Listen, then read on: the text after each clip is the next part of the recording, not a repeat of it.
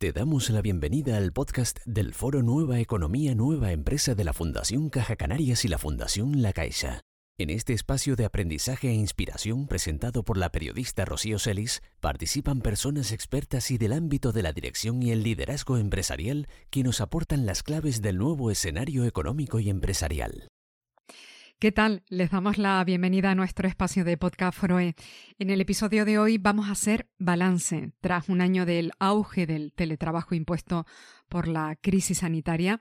Hoy queremos preguntarnos por las ventajas e inconvenientes que para organizaciones y profesionales ha traído el teletrabajo, el trabajo online, o quizás mejor dicho, esta forma de trabajo digital, ¿no? Que mayoritariamente llegó de forma precipitada, improvisada y que a comienzos de la pandemia supuso un verdadero desafío de adaptación. Nuestra invitada en este episodio investiga desde hace años las posibilidades del teletrabajo, el trabajo flexible y lo que implica la relación entre digitalización, liderazgo y bienestar de los profesionales. Eva Rimbau es profesora agregada en la Universitat Oberta de Cataluña, dirige el programa del Máster Universitario en Prevención de Riesgos Laborales y es miembro del Consejo Científico de Future for Work Institute y del Observatorio del Trabajo a Distancia. Encontramos sus aportaciones en artículos de prensa, en ensayos especializados, colaborando en medios de comunicación españoles e impartiendo conferencias como la que tuvimos ocasión de ver en el foro Nueva Economía, Nueva Empresa de la Fundación Caja Canarias y la Fundación La Caixa, analizando justamente esto, el teletrabajo de estos tiempos. Eva Rimbau, bienvenida a nuestro espacio de Podcast Foroe. Gracias a vosotros, es un placer. Bueno, pues el teletrabajo se disparó, ¿no? Tras la COVID-19 por la necesidad que tuvimos de mantener la actividad laboral desde casa. Tras un año de pandemia, ¿cuál es el balance? ¿Qué hay de bueno en esta experiencia y qué no está resultando tan bien? A ver, yo creo que el, balance más importante es que tanto desde las empresas como desde las personas trabajadoras se han creído que el teletrabajo eh, no es eh, algo accesorio y puntual para favorecer la conciliación, sino que es una forma de organizar el trabajo que puede funcionar de una forma mucho más amplia. ¿no? esta aceptación del teletrabajo como algo que puede aplicarse de una forma más extendida, ya no digo generalizada, ¿eh? no, digo, no digo que básicamente teletrabajemos, pero que esté presente en un porcentaje significativo de las empresas, en un porcentaje significativo de, las horas totales de trabajo para todas aquellas personas trabajadoras que pueden teletrabajar, que obviamente no, no todas las tareas lo permiten. ¿no? Yo creo que ese es el gran punto positivo de todo esto, un poco el darle carta de ciudadanía al teletrabajo más allá de, lo que hasta ahora venía siendo que era prácticamente una política de conciliación. ¿no? Mm, claro, todo esto dentro de un contexto que, como tú decías muy bien, de pandemia, bueno, y de un contexto pues muy difícil, ¿no? Y de, y de muchas restricciones a los movimientos, a las relaciones. Entonces, este es el bagaje negativo, es que hay un peligro de que se entienda que el teletrabajo es esto, ¿no? Es, este no poder moverse de casa, es este no poder ver a, sus, a los compañeros de trabajo, no poder reunirse. Claro, esto no son las mejores circunstancias para que el teletrabajo funcione y a pesar de todo, pues, pues la productividad no, no ha ido mal, ¿no? Pero ha sido con un gran coste para, para todas las personas implicadas. Entonces, para mí lo más negativo sería el pensar que el teletrabajo es esto que hemos tenido. No, esto es un teletrabajo de pandemia duro y y difícil tanto para empresas como para trabajadores, ¿no? Y, el teletrabajo bien entendido puede ser mucho más positivo para todos. Y entonces, ¿cómo deberíamos entenderlo bien? Bueno, para empezar, el teletrabajo es algo que debe planificarse a nivel organizativo, cosa que no pudo ocurrir por, por necesidad, ¿no? Porque mm. fue todo una emergencia. Ahora las empresas ya lo están planificando de verdad y eso para mí es fundamental. Están viendo qué tienen que cambiar, ¿no? Qué políticas generales tienen que establecer, qué tecnologías. Sin una buena tecnología que dé apoyo a los procesos digitales, pues eh, el teletrabajo no va a funcionar, ¿no? No puedes teletrabajar manejando papeles. Eh, sino que, los procesos tienen que estar digitalizados. Luego, cómo tiene que cambiar el estilo de liderazgo, cómo tienen que cambiar incluso los espacios, porque claro, ahora si una parte importante del trabajo se hace fuera de las oficinas, pues a lo mejor las oficinas tienen que ser distintas, ¿no? Para, para favorecer, sí, que quien vaya a la oficina y necesite tranquilidad la tenga, pero también para favorecer la interacción y, los encuentros que el teletrabajo pues dificulta, de hecho, ¿no? Entonces, sería un poco un, compendio de, una visión estratégica, una visión, un apoyo tecnológico de los espacios y un cambio en los estilos directivos que saquen pues lo mejor que el teletrabajo puede, puede dar de sí y, yo destacaría mucho también el, no pensar que el teletrabajo es blanco-negro, ¿no? Siempre la gente teletrabajo sí o no. A ver, si sí significa 100% teletrabajo, no. Pero si mm. no significa 0% de teletrabajo, tampoco. Precisamente creo que se trata, y esto es lo bueno de lo que se está hablando ahora, de que cada persona y cada organización tengan el porcentaje de teletrabajo que más se adecua tanto a sus tareas como a sus necesidades y sus preferencias. ¿no? Entonces, no, es tarea pequeña. ¿eh? ya, ya, ya. ¿Eso es lo que usted llama transformación cultural? Sí, la verdad es que es, una transformación cultural, porque cuando hablamos de organizar el trabajo de un modo distinto, dirigir de un modo distinto, de hecho comunicarse de un modo distinto, esto, estos son las raíces de la, de la cultura organizativa, ¿no? Entonces, tiene que venir desde arriba. Si la alta dirección de una organización no está convencida de esto, pues serán los primeros que seguirán yendo a la oficina más horas que nadie, que solamente tratarán, digamos, con las personas que estén físicamente allí, y esto no, esto no puede, no puede funcionar de ninguna manera. Entonces, hace falta una visión desde arriba que favorezca todos estos cambios en la manera de dirigir y en la manera de comunicarse, que no tienen por qué ser muy difíciles, eh, sobre todo una vez, una vez ya se ha empezado a andar, yo creo que lo importante es empezar. Demos los primeros pasos, a ver qué tal, y luego, oye, nos hemos equivocado, lo cambiamos. ¿Podemos profundizar más? Profundizamos. Es decir, por suerte, estas cosas no son de todo nada, o sea, he lanzado la piedra y ya no la puedo recuperar, sino que precisamente podemos ir dando pasos, estableciendo políticas, criterios, y si no funcionan, se cambian. No pasa nada porque estamos hablando de maneras de trabajar. Es cierto que cuando inviertes en la tecnología ya, has invertido. Eso es más difícil de echar para atrás, ¿no? O incluso si haces un cambio en los espacios, es, difícil echarlo para atrás porque es una inversión que ya está ahí. Pero cuando hablamos de modos, estilos, prácticas, usos, eso es cuestión de ir rodando y, e ir viendo qué es lo que funciona mejor, ¿no? y, creo que por ahí es por donde siendo una gran transformación, una vez el tema tecnológico y, la visión estratégica están ahí, es más de ir poniendo piedrecitas, ¿no? Es más incremental, incluso te diría que, que muy drástico. Y por eso animo a la gente que empiece, ¿no? Empiece el camino y, ya verás tú lo que te va a funcionar. ¿Sabemos distinguir la frontera entre el teletrabajo y la vida personal? falta la conciencia. Falta la conciencia porque no tenemos práctica de ello tampoco, ¿no? Precisamente el teletrabajo, como, como se ha usado mucho para conciliar en el sentido de combinar vida laboral y vida personal, pues el teletrabajo muchas veces lo que ha hecho ha sido, pues eso, entremezclarse, ¿no?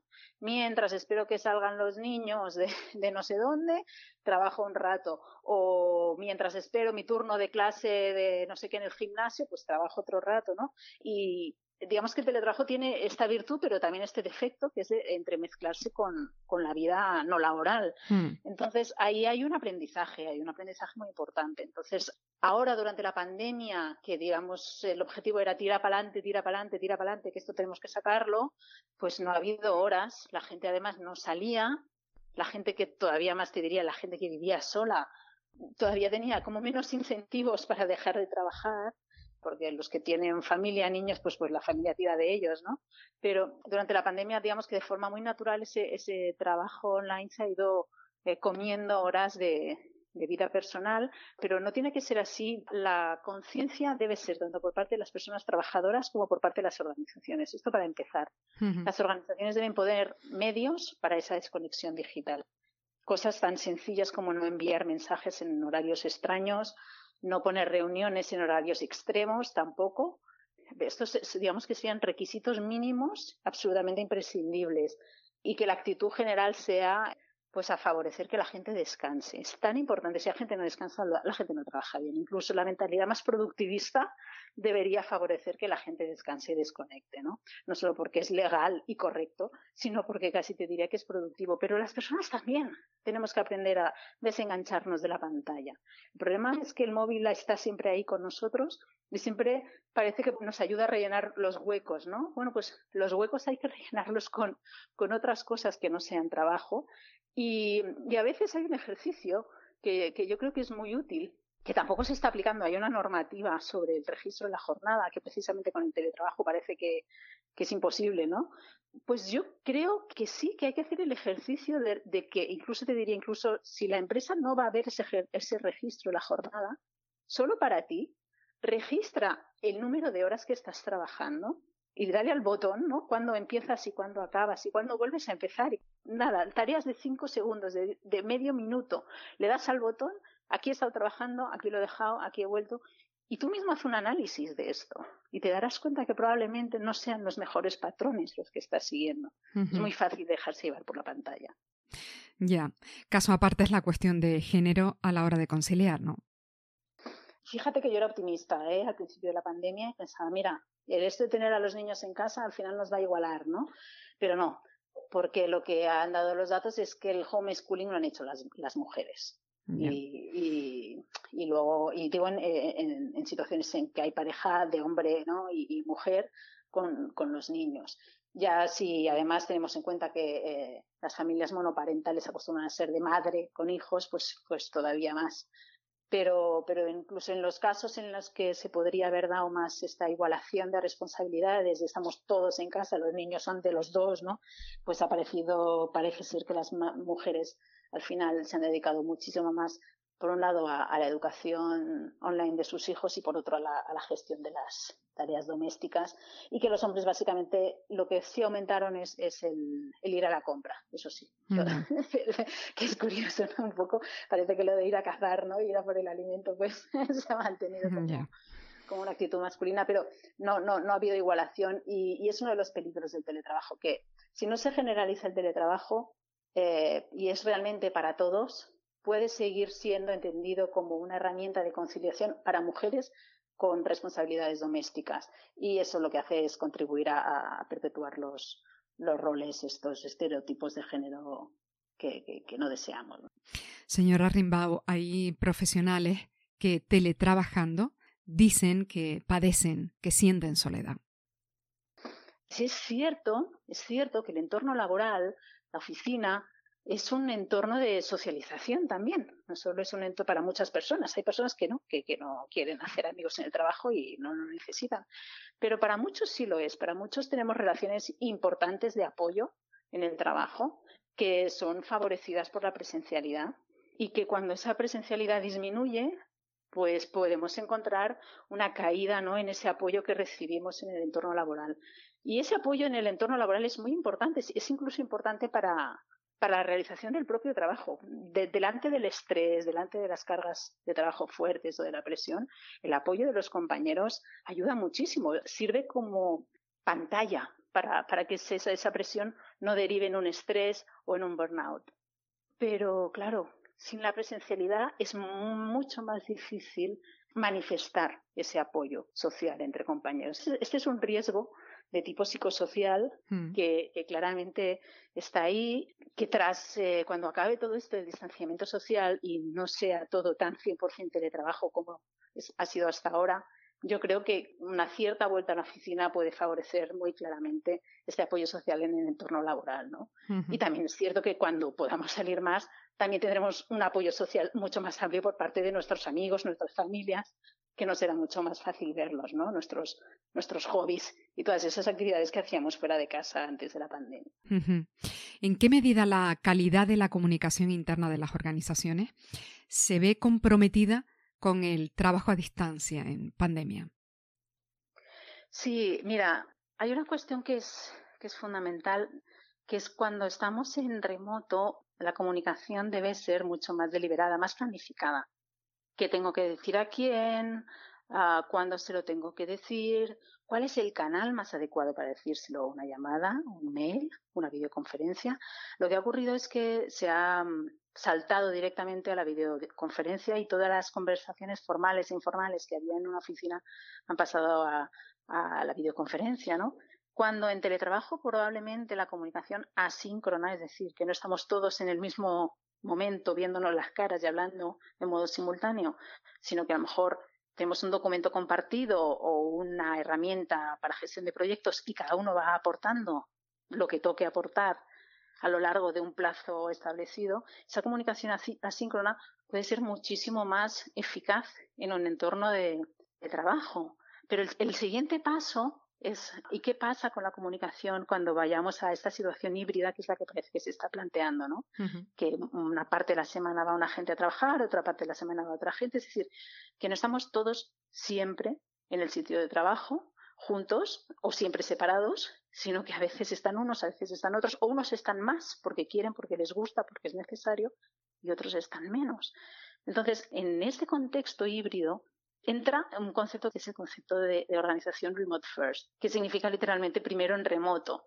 Que no me gusta mucho el nombre, yo creo que tenemos que inventar otro nombre, pero la idea que viene a ser es, vamos a actuar como si cuando uno está en remoto, todos lo estuviéramos. Es decir, la persona en remoto tiene que estar en las mismas condiciones de acceso tanto a la comunicación, a la información, a las personas y a los recursos, como una persona que está en presencial. Con lo cual, cambia radicalmente tu forma de entender la comunicación. ¿Cómo cuando tenemos personas fuera y personas en la oficina, cómo vamos a hacer esta tarea participativa, por ejemplo, en la que todos vamos a aportar ideas? Pues a lo mejor todos tenemos que tener nuestro ordenador delante y aportar ideas en vez de en una pizarra física, en una pizarra virtual, por ejemplo, ¿no? Y poner eh, post-its virtuales. O a lo mejor, pues hay que hacer un esfuerzo especial para dar la palabra a las personas que están en remoto en una reunión en las que también hay personas eh, presenciales. Entonces, esa mentalidad remote first de decir, oye, que tienen que estar en igualdad de condiciones, los que están en remoto que los que están en presencial, yo creo que ayuda mucho a, tomar decisiones de comunicación, ¿no? Y muchas más decisiones de promoción, de formación y desarrollo, etcétera. Antes nos ha hablado al comienzo de la conversación, nos ha dicho que era necesario un cambio ¿no? en, en la forma de liderar. ¿Qué diferencia observa entre liderar un equipo profesional en un entorno tradicional o liderar a un equipo em, en las actuales circunstancias? ¿Cuál es el desafío principal en este momento para quienes lideran estos equipos híbridos? El desafío principal precisamente está en que la comunicación debe ser más deliberada. Hay que planificar más todo tipo de comunicaciones. Cuando estamos en presencial normalmente improvisamos cómo comunicarnos. Si está la persona, nos levantamos y se lo comentamos, o si no está, le mandamos un mail, pero todo está bien. O justo antes de entrar en una reunión, vemos a alguien y decimos, oye, por cierto, antes de la reunión, esto, esto, lo otro. Y ya vas a la reunión más coordinado. En cambio, en, teletrabajo, todo esto tiene que estar planificado. E incluso se tiene que planificar la comunicación informal, que es muy importante para aglutinar equipos, ¿no? Para cohesionar pues ya no existe pues estos encuentros de pasillo, de cafetería. Hmm. Pues ¿cómo vamos a hacerlo? Pues a lo mejor hay que planificar que las reuniones se abra la sala de reunión virtual diez minutos antes y que la gente pueda entrar un rato antes y charlen un ratito o la cerraremos diez minutos después o haremos grupos de gente que tenga algún interés en común y diremos, oye, a todo el mundo que le interese tal tema, mira, el viernes por la mañana a primera hora le vamos a dedicar media hora todas las semanas a charlar de este tema que nos interesa, ¿no? Es igual, lo que sea, libros, mascotas, niños, lo que sea, grupos de interés más allá del trabajo que sean un catalizador de, de estos encuentros informales, ¿no? Pues la gran diferencia es que hay que planificarlo, porque es que si no, la comunicación no se da. Y eso mm. realmente es, es, es importante. Parece difícil cuando lo tienes que empezar, pero como decíamos, hoy empieza y si no funciona, pues a otra cosa, vamos a probar otra cosa, ¿no? ¿Y este contexto híbrido afecta de alguna manera a la cultura organizacional, eh, a la transmisión de valores o al sentido de pertenencia cuando se impone el Yo creo que hay, hay, un gran mito, que es pensar que la cultura, todo el mundo se baña en ella, ¿no? Simplemente por ir a la oficina. ¿Eh? La gente entra por la puerta de mi edificio y ya está bañado en mi cultura, porque está sentado en su silla, en su mesa. Pues no. La cultura, la gente eh, se empapa de ella por acciones, por cómo se comunica, por cómo se trata a la gente, por cómo se toman las decisiones, ¿eh? por, por tener claros cuáles son los objetivos que perseguimos. Todo esto, todo esto puede hacerse igual en virtual que en presencial. Es decir, tiene que hacerse. Lo que pasa es que en presencial a lo mejor dejamos caer como migas de información que la gente capta del, del entorno pero muchas veces, o sea, creemos que nuestra cultura está clara y no está nada clara. Una organización a veces no tiene una cultura, tiene tantas como departamentos, ¿no? Porque eh, el entorno físico es lo que hace, que ese entorno, ahí se respira un ambiente a lo mejor, porque esas migas de información cultural que van cayendo son distintas porque ese jefe es distinto. En cambio, a nivel virtual, a lo mejor pueden hacerse todas estas comunicaciones, todas estas acciones mucho más visibles para todo el equipo y de hecho tener una cultura mucho más cohesionada y mucho más clara, ¿no? Y eh, cultura y valores, ¿no? Y lo, incluyo todo. pero, pero la cultura y los valores son algo que se demuestran andando, no por declaraciones. Entonces, hay que demostrarlo. Si dejo participar a la gente o no en la toma de decisiones, si trato a la gente con respeto, si a la gente le doy confianza o al revés, ¿no? No, no permito eh, que se cometa ningún error. Todo esto es cultura. Y no hay, en este sentido, imposibilidad para generar cultura a nivel virtual. Bueno, pues lo vamos a dejar aquí. Profesora Eva Rimbao, le agradecemos mucho este tiempo que nos ha dedicado en Podcast Foroe. Muchas gracias. Gracias a vosotros. Muchas gracias por escuchar los podcasts del Foro Nueva Economía Nueva Empresa de la Fundación Caja Canarias y la Fundación La Caixa. Un espacio de aprendizaje para ayudar a las personas y a las organizaciones a dar respuesta ante los desafíos de adaptación al nuevo escenario económico y empresarial que se viene definiendo. Te esperamos en nuestro próximo episodio de Podcast Foroe.